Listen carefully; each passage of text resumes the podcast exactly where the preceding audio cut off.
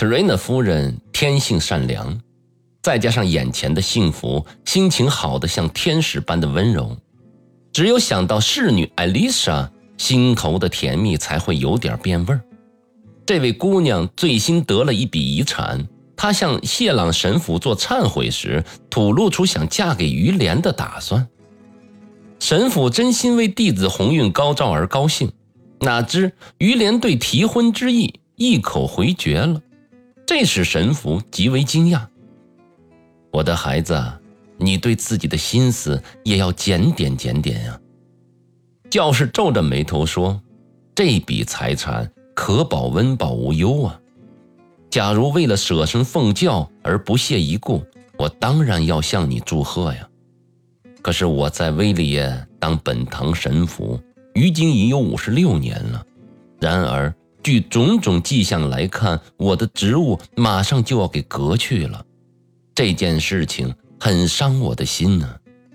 不过我好歹每年都有八百法郎的收入啊。我讲这个细节是想告诉你，不要对神父一直抱什么幻想。如果想要攀附权贵之辈，永生天国的希望就没份儿了。要想发迹，势必去刻薄穷人，奉承市长、名流，投他们的所好，为他们效劳。这种行为，社会上称之为处世之道。对一个世俗中人与灵魂的得救，倒也并非水火不容。但出于我们的地位，就应该有所选择。要不就是追求尘世的富贵。要不就是向往天国的福祉，别无折中之道啊！小朋友，你回去，好好的考虑考虑，三天之后给我一个肯定的答复。我很难过呀，看到你性格深处给予着一股热情，表明你还没有那种教师必备的克制功夫和舍生的精神啊！以你的聪明。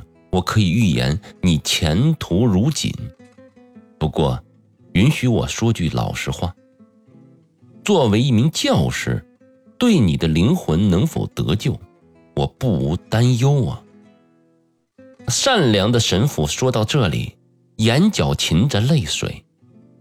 于连为自己动了感情而深感羞愧，这是他有生以来第一次看到自己受人关爱。他乐极而泣，便跑到威利后山的大树林哭了个痛快。临了，他自问道：“为什么我会这样呢？我感到我可以为善良的神父百死而不悔。然而，他刚才向我指明，我不过是一个蠢材而已呀！我要瞒骗的不过是他了，而他却把我看透了。”他所说的的给予的感情，正是我求富贵的心理呀。原想放弃五十路易的年金，他会对我的前程说句奇志可嘉的好话，可偏偏这个当口，他认为我不配当教师。今后我就凭自己性格中坚毅可靠的那部分，而立足于这个世界。于连继续的想到，三天之后，于连终于找到了托词。他本该一上来就能想到的，这个托词纯系诽谤，但诽谤又怎么样呢？他故意的闪烁其词，向神父表白，内中有一个不便明说的理由，因为涉及到第三者。这无异于说艾丽莎的品行不端了。谢朗神父在于连的神态中发现了一种热衷于浮华的情状。这种凡俗之心与年轻修士身上的虔诚态度是大相径庭的。小朋友，与其做一个没有信仰的教师，还不如老老实实做一个博学多识、受人尊敬的乡绅呢。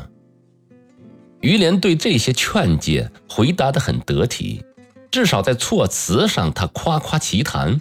把一个怀有宗教热诚的年轻神学士所能使用的词汇全都给用上了，但他说话的声调和眼底包藏不住的火焰，却像谢朗神父敲响了警钟。